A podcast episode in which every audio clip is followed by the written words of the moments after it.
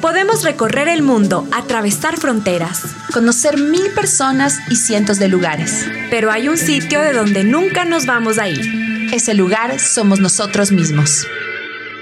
Soy Paula Merchán. Y yo Adriana Márquez, y en este podcast viajamos desde el mundo externo hacia el mundo interno. Nos cuestionamos, exploramos y nos autodescubrimos. Aquí juntamos voces de personas que se han aventurado de distintas maneras. Y que en sus travesías se han dado cuenta que hay más caminos de los que imaginaban.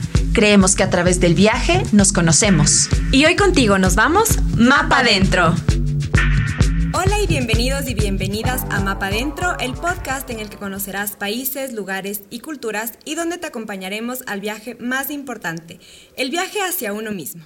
Mi nombre es Adriana Márquez. Y yo soy Paula Merchán. Hoy vamos a hablar sobre la primera vez, cómo nos enfrentamos continuamente a experiencias, la magia y los desafíos que esto conlleva. Y para ello hoy nos acompaña Gaby Gis, mejor conocida como Gaviña. Presentadora, actriz y productora, nació en Brasil, es licenciada en Comunicación Visual en Medios Digitales por la Universidad Metodista de Sao Paulo y realización cinematográfica por el INCINE y la Universidad de Cuenca. Ha trabajado como actriz y productora para publicidad, radio, medios digitales, como Enchufe TV y Piloto Automático y televisión. Vive en el Ecuador desde el 2012 y no piensa irse pronto. Hola Gaviña, muchas gracias por estar mm, en Mapa Adentro. Eh, queremos que nos cuentes un poco, la temática de hoy es la primera vez, así que ¿cómo fue o cómo recuerdas tu primer viaje? Hola, ¿qué tal? ¿Cómo están? Muchísimas gracias por invitarme. Eh, mi primer viaje. En realidad yo no me acuerdo mucho de mi primer viaje porque fue muy chiquita. Nos fuimos a Cuba con mis papás, eh, porque mis papás, por el trabajo de mi papá, nos fuimos a vivir allá. Eh, me acuerdo solo por fotos. Sí tengo, sí tengo un recuerdo, sí tengo un recuerdo de, de- del avión, de la comida del avión. me, me acuerdo que, me- no me acuerdo de los sabores ni nada, pero me acuerdo que me parecía genial tener el- la, la, la mesita que bajaba, me parecía genial. Y, y claro, y también me acuerdo que me quedé dormida a los dos minutos y luego ya. Despertaste en Cuba. Ya desperté en Cuba, ajá, sin saber qué estaba pasando. Pero ¿y qué viaje tú te acuerdas como uno de los primeros viajes que realmente como que te han marcado, te, han impactado? O tal vez un viaje que has hecho la primera vez de experimentar algo sola, no sé, cualquier cosa que te haya como... El primer viaje que hice sola, completamente sola, fue cuando, cuando vine a visitar a mis papás porque ellos vivieron acá en, en Quito, en Ecuador, durante un tiempo y yo vivía en San Paulo mientras hacía la universidad y todo. Eh, e- ese fue creo que el primero que yo hice sola afuera del país. Dentro de Brasil yo siempre fui pata caliente, siempre viajaba en bus mucho, viajaba mucho. Y conociste mucho tu país. El sur de Brasil más que nada. Eh, me faltó bastante, como que de San Paulo hacia arriba me faltó mucho. No, no conozco Es mucho. grande. Es gigante, es imposible conocer a todo. Pero el sur de Brasil, yo recorrí todo el sur de Brasil en bus. Y lo que, lo que sí me gustaba bastante era cuando parábamos y, y- y podía comer así, porque era como que cuando yo estaba de viaje yo decía, no, ahorita ya puedo comer de todo, no me voy a privar de nada. Y me acuerdo que comía coxinhas con un refresco que me encantaba. Las coxinhas son, son, son como unas empanadas, son fritas, tienen forma de gota y tienen relleno de, de pollo. Y son deliciosas, tienen la base de, de harina y papa. Son deliciosas, deliciosas, pero también son súper grasientas.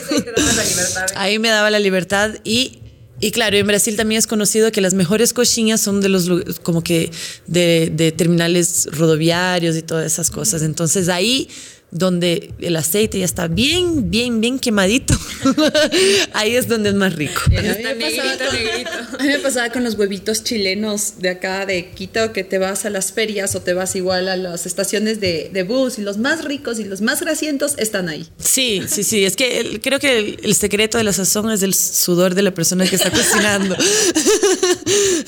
Oye, Gaby, y cuéntanos, ¿qué te trajo a Ecuador? O sea, intuyo que por tus padres. Sí, Eh, vine a Ecuador porque yo me gradué en Brasil en comunicación y a pesar de, de ser muy feliz en mi trabajo, yo trabajaba allá, me gustaba mucho mi trabajo, yo sí tenía mi, tenía mi deseo de niña de ser actriz. Entonces eh, decidí dejarlo todo decidí dejarlo todo y empezar de cero. Y empezar desde cero, pero me iba a ir a Argentina a hacer una maestría en actuación eh, y en cine documental. Perdón, no era en actuación, pero también iba a hacer algunos talleres de, de actuación. Pero, esa, o sea, como yo ya había dejado todo en San Paulo y vivir en San Paulo es muy caro, eh, yo vivía sola. Mm, decidí con mis papás de venirme acá a Ecuador hasta que salga la maestría, que eran unos dos meses que me tocaba esperar. O sea, tu plan inicial fue quedarte dos meses en Ecuador. Que se convirtieron en ocho años. Sí, ajá. Eh, pero claro, cuando llegué acá em, empecé como que a relacionarme también em, eh, con la gente del INCINE. Empecé a estudiar en el INCINE porque no me podía quedar quieta. Y dije, voy a aprovechar esos dos meses, aunque sea hago dos meses y luego me voy. Pero la maestría no salió. Entonces eh, me fui quedando, terminé aquí también la, la, Universidad de Cine y luego ya empecé a trabajar y, y, mis papás ya se regresaron a Brasil hace cinco años. Yo creo que están escapando de mí. Tengo esa teoría. claro, porque ellos vinieron, yo vine detrás de ellos, ellos se fueron. Veamos, veamos, si, si es que decido regresar, capaz se van a otra parte. Que claro, cuando ya uno eh, empieza a relacionarse profesionalmente, empieza a trabajar, empieza a construir una carrera, es más difícil irse. Claro, te vas abriendo cancha de algún otro modo y exacto. es ajá, y conectando también con la gente. Exacto, exacto. Eh, y cuéntanos en esta, en esta, en este viaje de empezar de cero en otro país, ¿qué tal te acogió Ecuador? ¿Qué sentiste? ¿Qué te llevó a quedarte aquí? Ecuador siempre me ha tratado muy bien y yo agradezco mucho, es un país hermoso, eh, la gente es muy linda, la comida es muy rica, los paisajes son preciosos, es realmente un lugar, eh, es un lugar único, creo que en todo el mundo, ¿no? Eh, aparte de eso hice grandes amigos acá y también, como les comentaba, la cuestión profesional justo eso estaba hablando con un amigo ahora antes de venir acá. En Brasil yo era una más. Aquí sí tengo un diferencial porque soy brasilera. Y eso sí me ha abierto las puertas también para trabajar acá. Y me parece hermoso que Ecuador sea receptivo con los extranjeros. Eso me parece que es, es algo muy, muy bacán porque siempre que hay una mezcla de culturas hay un crecimiento, ¿no? una miscigenación de culturas siempre, siempre aporta a, a, a un crecimiento cultural. Y me parece hermoso que en Ecuador reciban también a los extranjeros. Yo soy eternamente grata por eso. ¿Ya sabías de español? Porque tú casi Hablas no tienes perfecto. acento. De repente por ahí algo, pero casi no se nota. Cuando estoy cabreada sí se nota. me acuerdo de, creo que era en piloto o en, en, en cuatro, me parece que había el, un segmento en que era la gaviña enojada. Sí, sí, teníamos un programa que se llamaba El Cabreo de la, ah, semana, de la semana, en piloto automático. Y eso se dio de coincidencia, por si acaso. Yo era la productora del programa. Uh -huh. Pero como, como siempre cuando me cabreaba empezaba a, a decir malas palabras en portugués. Eh, les pareció interesante y eso eh, como que se acopló al segmento, era siempre al final, entraba yo súper enojada y mandando todo al diablo en portugués. Ajá. Pero no, aprendí acá, realmente aprendí acá. Cuando era chiquita, como les comenté, vivimos en Cuba, pero yo tenía un año, entonces no es que yo me acuerde de nada. Ah, viviste en Cuba. Vivimos un año en Cuba. Yo ten, del, perdón, no tenía un año, tenía dos, de los dos a los tres, vivía allá. Pero no, no sé, no sé, puede ser que eso haya ayudado con la cuestión de la memoria emocional y ese tipo de cosas. Puede ser.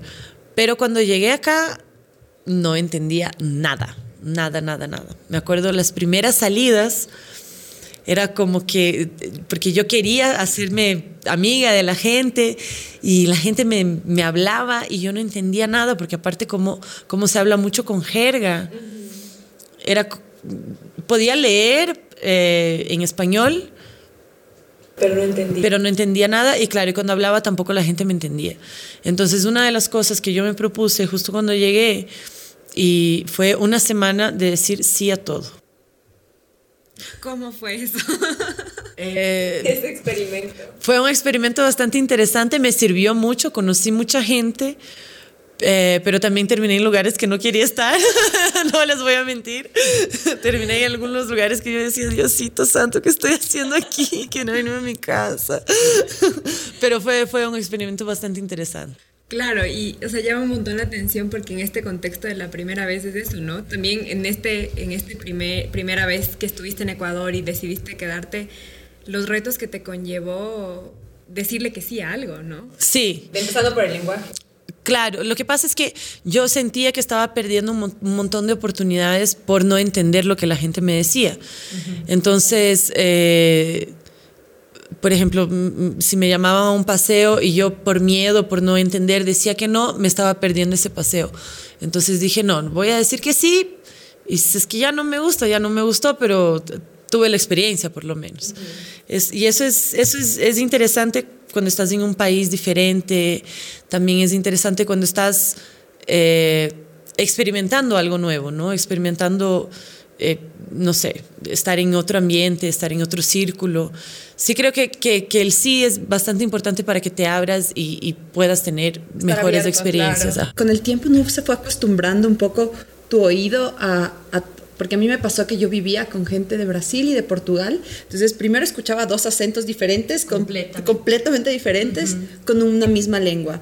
Y poco a poco yo los escuchaba hablar e iba entendiendo poco, un poco de todo lo que decían y yo después podía leer en portugués aunque yo no sabía nada. Entonces creo que esa esa forma de, darte la oportunidad de la primera vez en un idioma también puede ser el inicio de que tú empieces como que a desarrollar algo en tu cabeza que te hace asociar las cosas y te hace como de alguna u otra manera entrar más rápido al entorno. Claro. Y pensar diferente, yo creo, porque yo estudié portugués, hice cuatro o cinco niveles y siempre me llamó la atención la palabra árbol en portugués. Árbol. Árbol. Y es femenino, ¿no es cierto? Es como ah. una árbol, una árboles, no sé.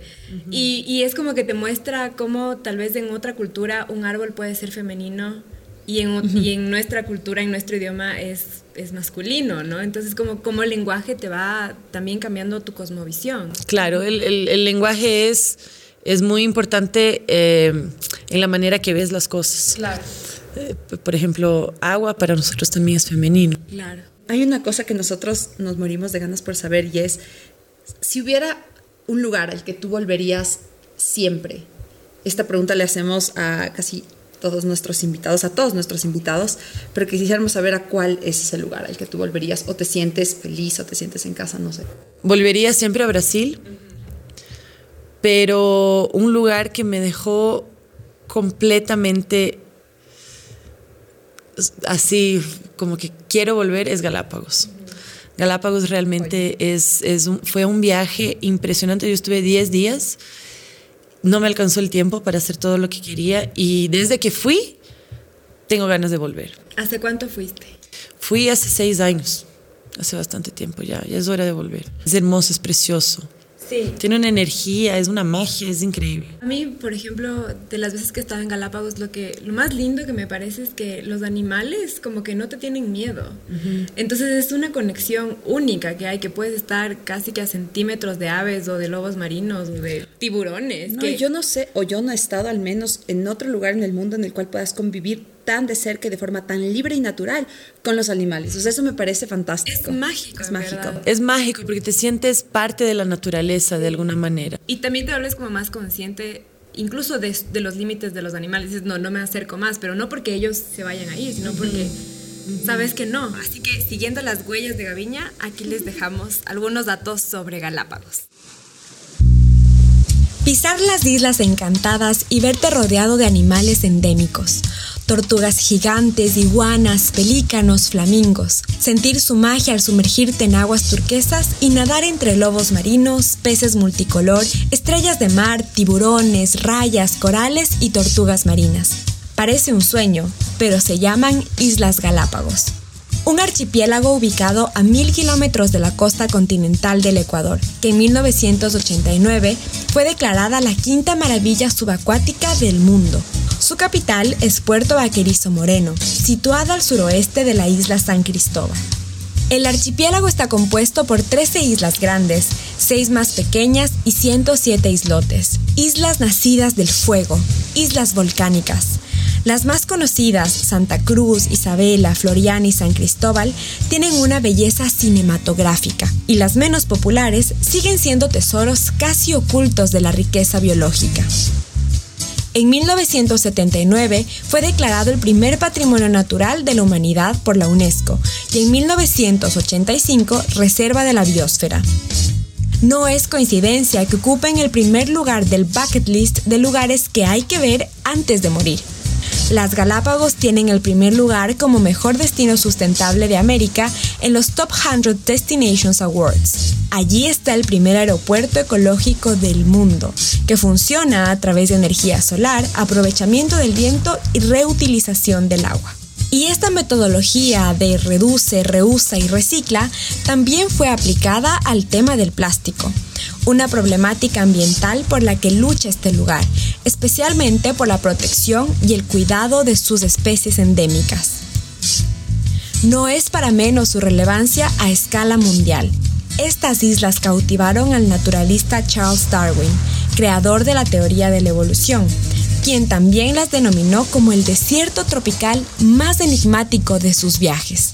Su obra, El origen de las especies, se inspira gran parte en las Galápagos un paraíso para esas almas que viven para explorar y convivir en un ecosistema natural, salvaje, libre, un lugar único, especial. Y ahora volvemos a nuestra conversación. Gaviña, hablando de la primera vez, ¿qué nos recomiendas para enfrentarnos a primeras veces?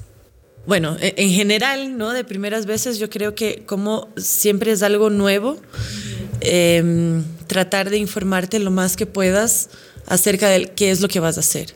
Obviamente cuando ya tienes la experiencia, el, conocimiento adquirido viene por la experiencia, no por que leíste ni nada, pero siempre tener información antes ayuda un montón, sea en el plano de viajes, eh, todo, todo lo nuevo que quieras probar. Si es que te informas antes de hacerlo, yo creo que puedes tener una experiencia muchísimo más placentera. Claro. Y, en tu experiencia como actriz, y como le decía antes de empezar con el programa, eh, la Gaby es como polifacética o multifacética, no sé cuál es la, la, palabra correcta, pero bueno, es comunicadora, actriz, presentadora, productora, eh, y sobre todo como actriz, ¿cómo, cómo es esa adrenalina de, de, por ejemplo, dar un casting por primera vez? O, o de salir al escenario, o de hacer una toma para cine. ¿Cómo describirías tú esa primera vez? Porque entiendo que ya estu o sea, en el tema de la información, ya te informaste que tienes que hacer, ya estudiaste, has repasado, pero siempre va a haber esa primera vez. Uf, no, y siempre hay, siempre, o sea, em, bueno, mi última primera vez fue, fue el estreno de La Cena de los Idiotas en el Teatro del CCI, que es, fue la primera vez que yo me presenté en el Teatro del CCI. Y, hacía muchísimos años que yo no, no presentaba una obra larga. La última vez que había presentado una obra larga fue cuando yo era niña todavía, yo tenía 13 años. Súper chiquita. Súper chiquita. Entonces, y claro, y luego, luego hice algunas otras cosas también, pero nunca, nunca llegué a tener como que...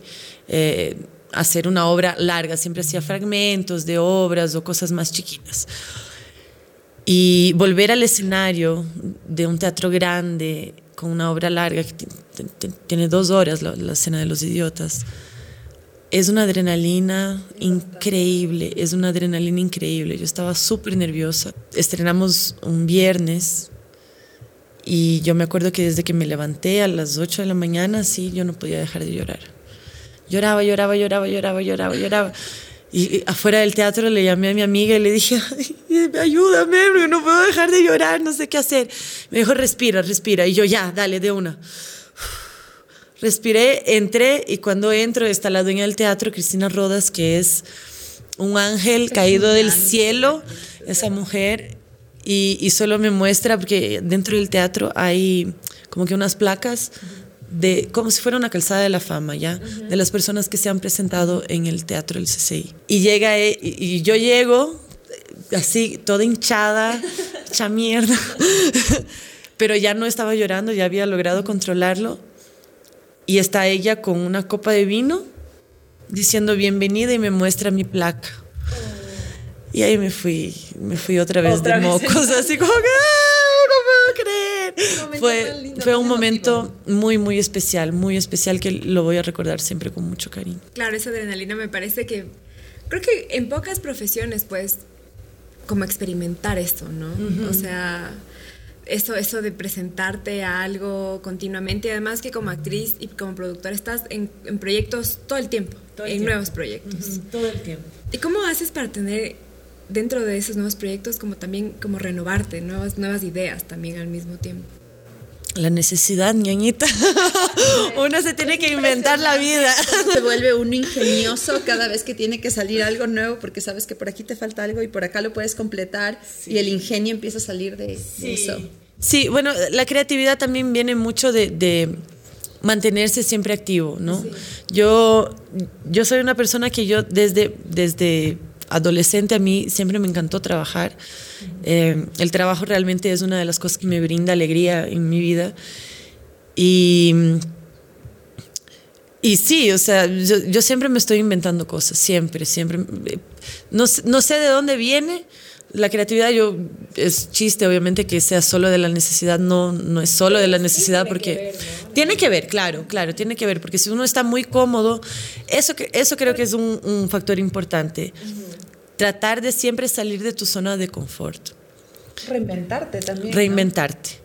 Hacer muchas cosas por primera vez y darte el chance de, aprender, de aprender siempre.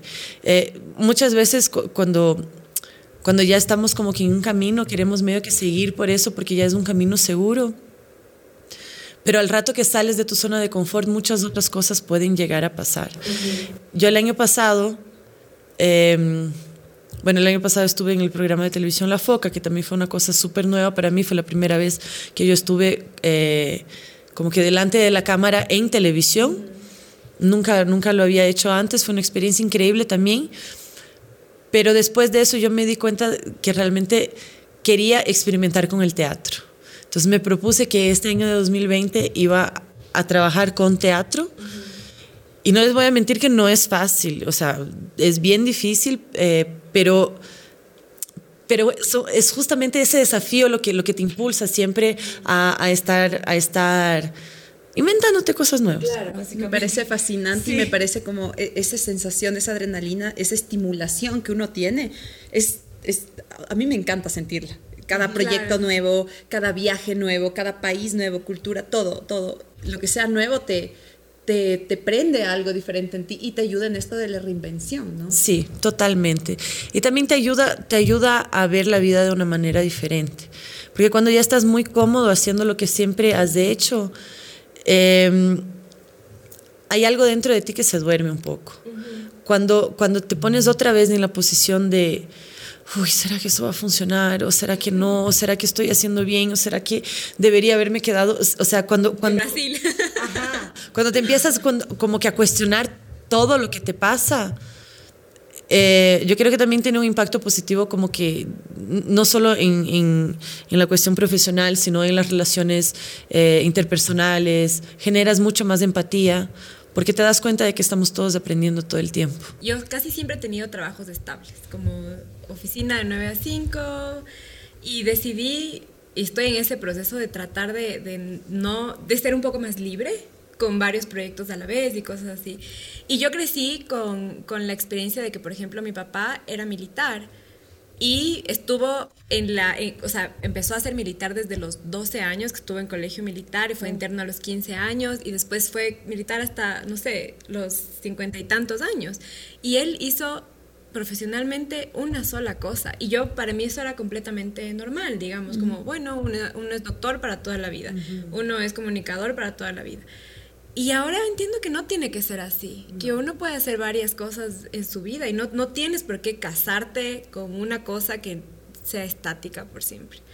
Entonces sí, es, es, es, todo como lo que experimentamos igual con la Adri la anterior semana, que decíamos, hijo de madre, ya viene el podcast y ahora yo le decía, estoy nerviosa, estoy abrumada, estoy nerviosa, pero es lindo poder como también retarse esas claro, cosas. y también ponerse un poco como una fecha, decir ya, porque me acuerdo que decíamos, eh, me decía, y si dejamos para yo sí, tal vez. Y de pronto mi novio me dijo, no, ya, ahora. Y yo, ya, ahora, Pau, ya, ahora. Es que, es que se tienen que hacer las cosas así porque si es que esperas, en el, en el teatro también hay, hay, mucho de eso, ¿no? Eh, si es que esperas pa, para estar listos para estrenar, nunca, nunca vas a estrenar. Nunca vas a estar listo. Siempre habrá cosas que mejorar. Siempre habrá cosas que mejorar. Y yo tengo una, una cuestión con los estrenos que me pongo muy nerviosa. Y, y, todos los directores que han trabajado conmigo saben de eso. Que yo siempre el día del estreno estoy tratando de convencerle a todo el mundo que aplacemos. siempre. Es como que el día del estreno, ay, pero chicos, ¿qué tal si lo hacemos mañana? Ya, hoy no hace falta. Gabriela, no hay cómo, o sea, ya está todo. No, no, pero ya solo un día más, por favor. Pero si es que, si es que, si es que no lo hacemos, aunque no estemos listos, no lo vamos a hacer nunca. O sea, porque, ¿cómo es el dicho que dice que... Que lo perfecto es enemigo de lo bueno. Es. Eso, ¿no? Ese sí. dicho. Sí, es exactamente. Estoy completamente de acuerdo. Y ahí viene una cosa que tú, por ejemplo, como productora, cuando yo he sido productora, lo que me han dicho es que tienes que hacer que las cosas pasen. Sí. Entonces, eh, ¿cómo, ¿cómo marca eso tu vida de hacer que las cosas pasen? No, si es que quieres algo, tienes que hacerlo por ti mismo. Uh -huh. eh, no no, no sirve de nada estar eh, esperando que, que, alguien te consiga la oportunidad. No, o sea, tienes que irte, a, tienes, tienes que ir a buscar, ello. tienes que ir por ello y sacarlo. Y, y, incluso cuando no, no tengas como que una, una, previsión de cuándo eso pueda funcionar o no, yo creo que una clave bastante importante es siempre estar preparado uh -huh. para lo que pase. Los chances en la vida hay mucha gente que piensa que, ay, la gente tiene suerte, ay, tuviste suerte no, porque te asomó esa, esa, oportunidad. En realidad no fue suerte, en realidad tú estabas preparado cuando te asomó la oportunidad. Pero si no estuvieses preparado, no, no, no habría pasado nada. Entonces, siempre es de estar como que un paso adelante, o sea, no ilusionarte tampoco, pero estar preparado para cosas, cosas que puedan pasar. Entonces, por ejemplo, si es que, yo no sé, tienes el deseo de, de viajar, una cosa importante es que sepas hablar otro idioma. Uh. Y no quiere decir necesariamente que tengas que tener ya el pasaje para aprender a hablarlo. Ya deberías hacerlo antes, deberías prepararte antes. Entonces, claro, cuando tú tengas el chance de comprar el pasaje o de que te den un pasaje, tú ya ya tienes, ya estás preparado para eso. Claro. Y te visualizas también, ¿no? O sea, dices, ah, quisiera irme a vivir seis meses a Brasil, entonces voy a estudiar portugués y ya cuando el momento tenga que darse se da. Y me identifico mucho con lo que dices porque a mí me pasaron dos cosas y la primera fue que cuando me iba a ir para, para Asia el primer año, eh, yo al principio tenía mucho miedo de irme sola, entonces quería esperar a que una amiga mía esté preparada para irse al viaje conmigo. Y me dijo ella, ¿sabes qué? Me voy a demorar un mes más. Y yo decía, es que yo ya no quiero esperar.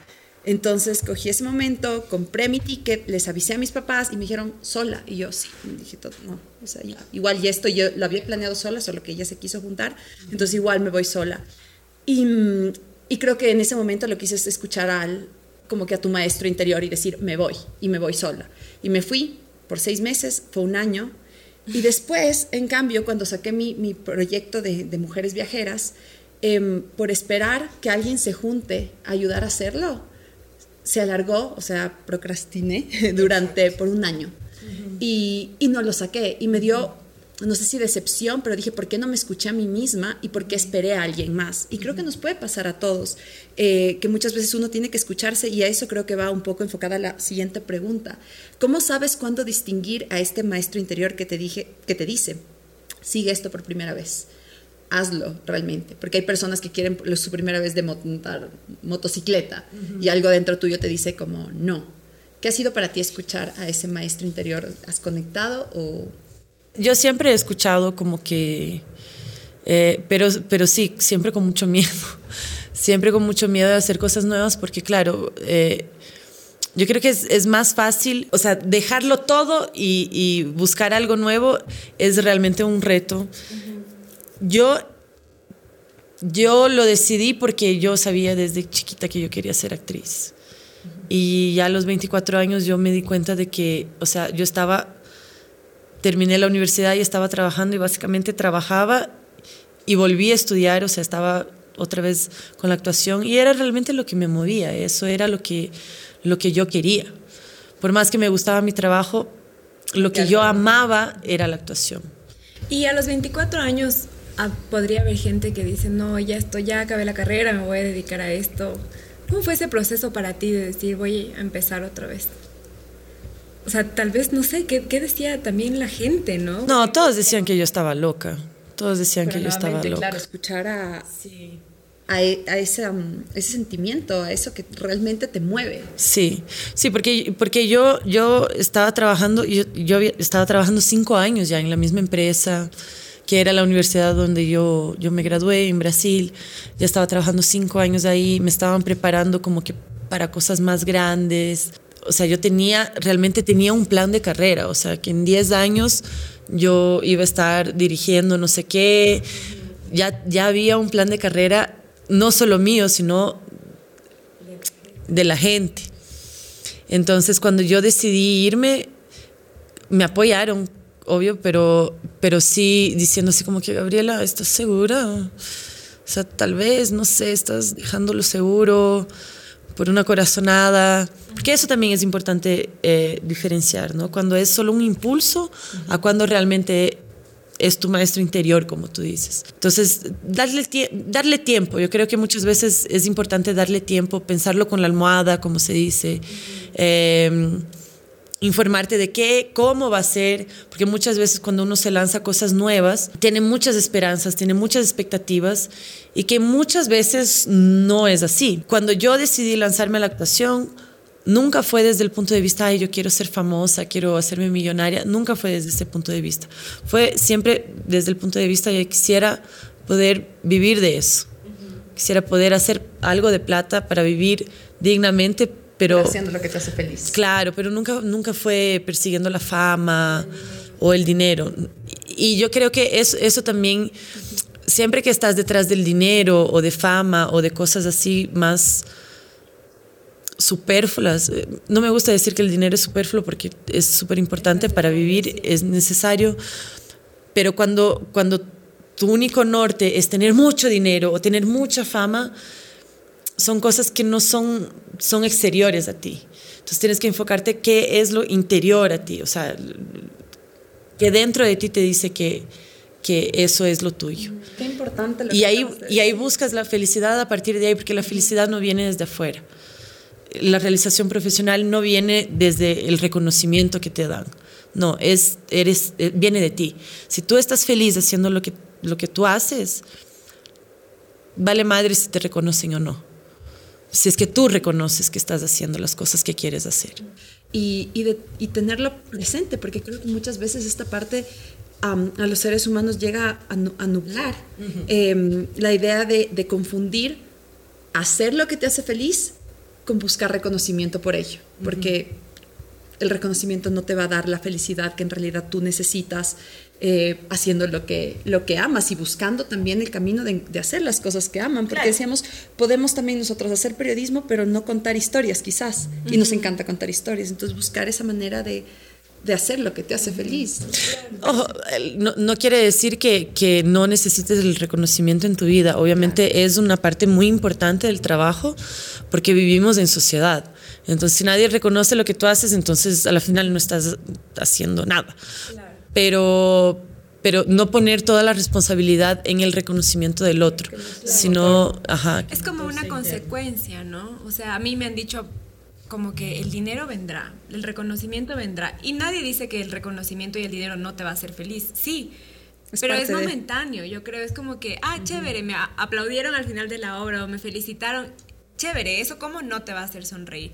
Pero al final es una sensación pasajera, o sea, que te da como un, como un pico de felicidad y después vuelves a tu, a tu satisfacción interior, creería yo. Sí, yo, yo creo que va también de la mano de que si es que pones todas tus expectativas en ese momento que es tan fugaz, que es el momento del reconocimiento o, el momento de ir a cobrar el cheque, si pones, o sea, todas tus expectativas encima de eso, si estás haciendo algo que no te gusta, todo lo que tienes que hacer para llegar a ese reconocimiento o para llegar a esta recompensa económica no van a valer la pena. Se vuelve más pesado. Porque se va a volver pesado.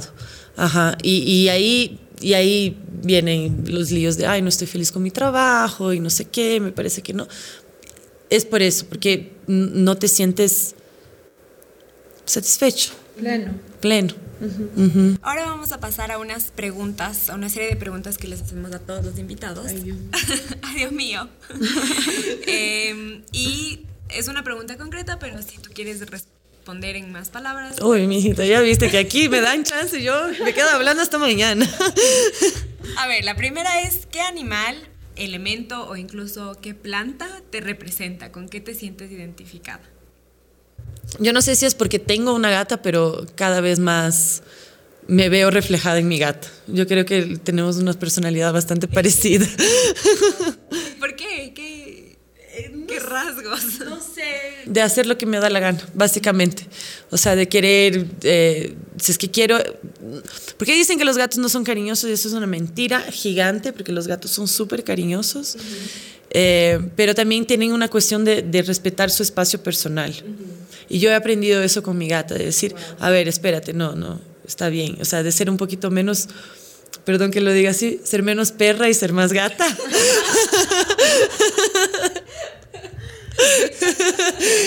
Como que respetar mi propio espacio. Claro. Ajá, y eso sí, sí me ha ayudado bastante. El siguiente, ¿cuál es el peor consejo que te han dado? Yo creo que el peor consejo que me han dado fue haberme dicho que el tequila no daba chuchaqui. Porque sí da.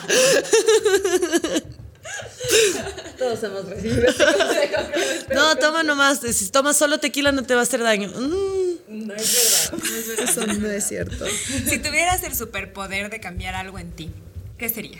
Como que de repente ya no ser de cierta manera. Bueno, una de las cosas que sí me causa sufrimiento es que yo soy muy, muy exigente conmigo mismo. Entonces, eh, siempre que trato de hacer algo, trato de hacerlo de la mejor manera posible, pero igual, incluso después de hecho, yo estoy cuestionándome de haber dicho, ay, pero debía haber hecho así, así, asado. Si es que pudiera cambiar eso en mí, lo cambiaría, porque es algo que me trae sufrimiento. Pero también que me impulsa a hacer las cosas bien, no sé. Es como que le apuntas alto, ¿no? Sí. Y, y tal vez si no lo apuntaras tan alto, tal vez no llegarías al punto al que llegaste. También, no Pero después te latigas. Pero luego estoy ahí. ¿Qué haces para desconectarte? Ay, veo películas, películas y series.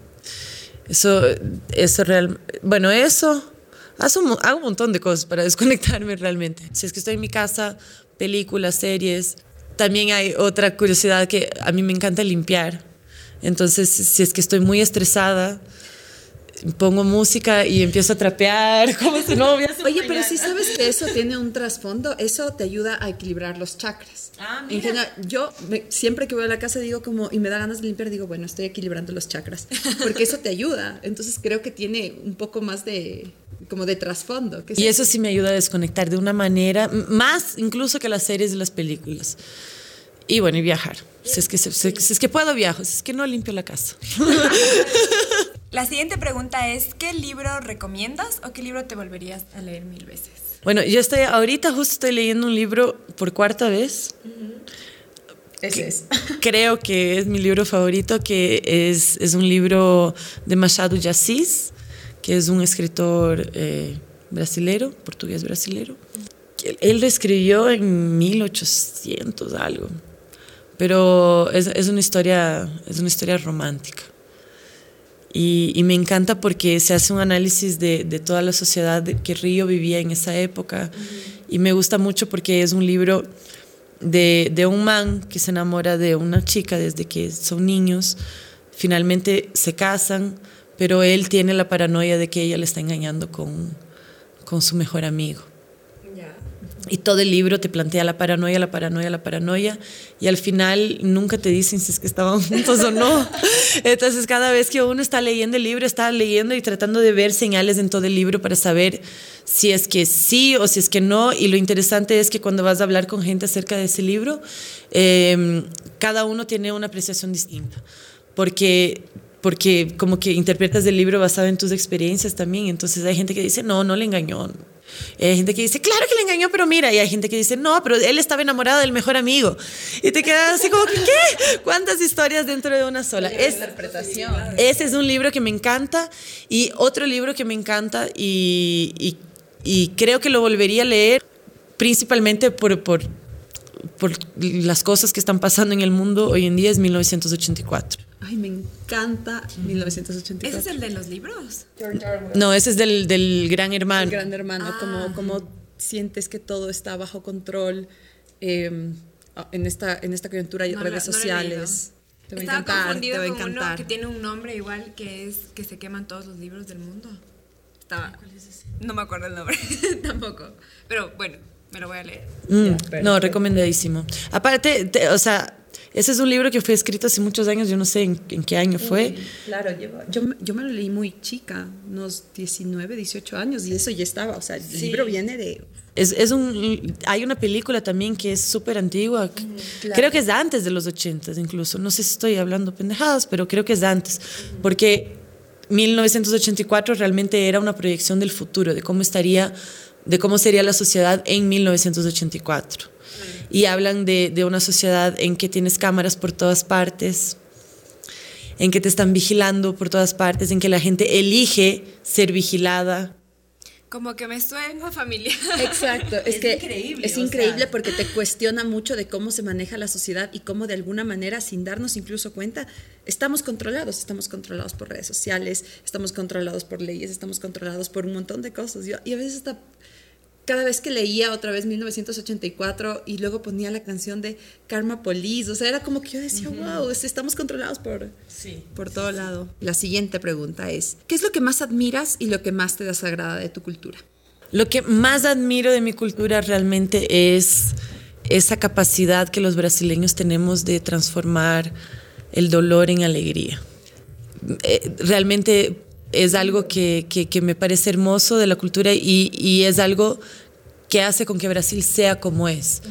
Porque, claro, las cosas que nos, nos hacen ser reconocidos fuera de Brasil como una nación feliz, en realidad vienen de mucho dolor y sufrimiento. La samba es, es una música que viene eh, de in- innumerables abusos y es una manera, eh, es una manera de, de, de transformar el dolor para que no nos volvamos locos. Por eso siempre estamos súper contentos, porque tenemos tantas cosas adentro, tanto dolor, tantas cosas pasan que decimos no.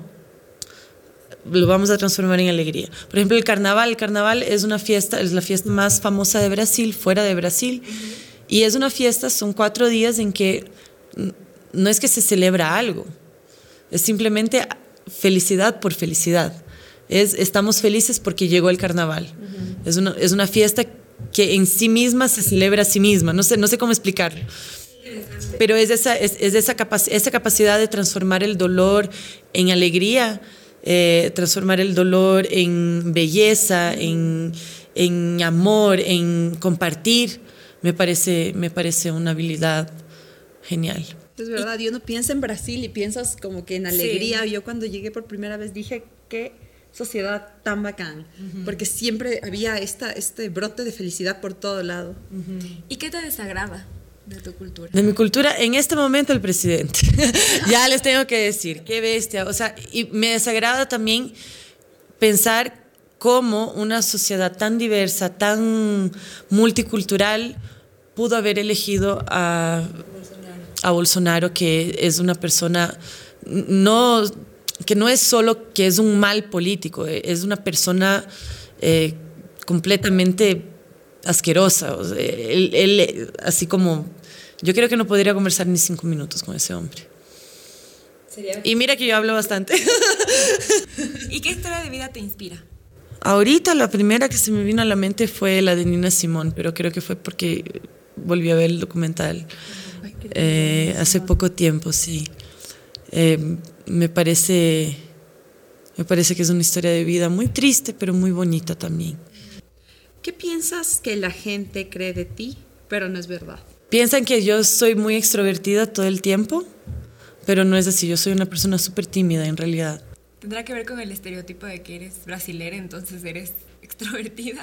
Creo que también tengo, tengo así como que yo también soy una persona que, que, que, muestra mucho, ¿no? Eso de...